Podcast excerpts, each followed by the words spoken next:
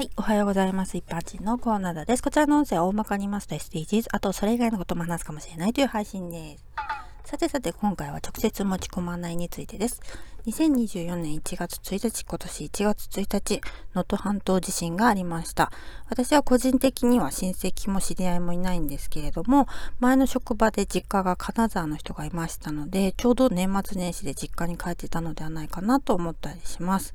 え家屋が倒壊した人など今も避難生活を送っている人たちがいますよね。別に知り合いがいなくても避難所の人たちや困っている人たちがいることを知って自分に何かできないかと思ったりいても立ってもいられない気持ちになる人いると思います。自分は他の県とか遠くに住んでるのに実際にフットワーク軽く現地入りする人もいますよね。そういう気持ちは大事だと思うんですけれども石川県のホームページによりますと支援物資を直接持ち込むのは交通渋滞などにより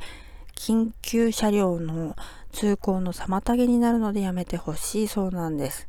支援物資をどこに届けようと考えて石川県庁へ郵送しようと思いつく人もいるかもしれないけれどそれもご遠慮くださいということです。つまり個人からの物資提供は受け付けていないんですね。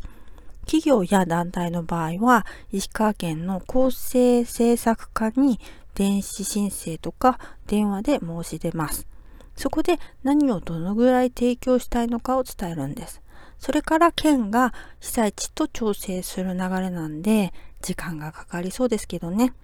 県から連絡があり次第指定された場所に搬入することができます。過去の震災では義援金よりも支援物資の方が早く届けられたっていうことありましたけど物資が届けられたはいいけど仕分けが必要だったり必要でないものが届けられたりしてそれはそれで問題だったんですよね。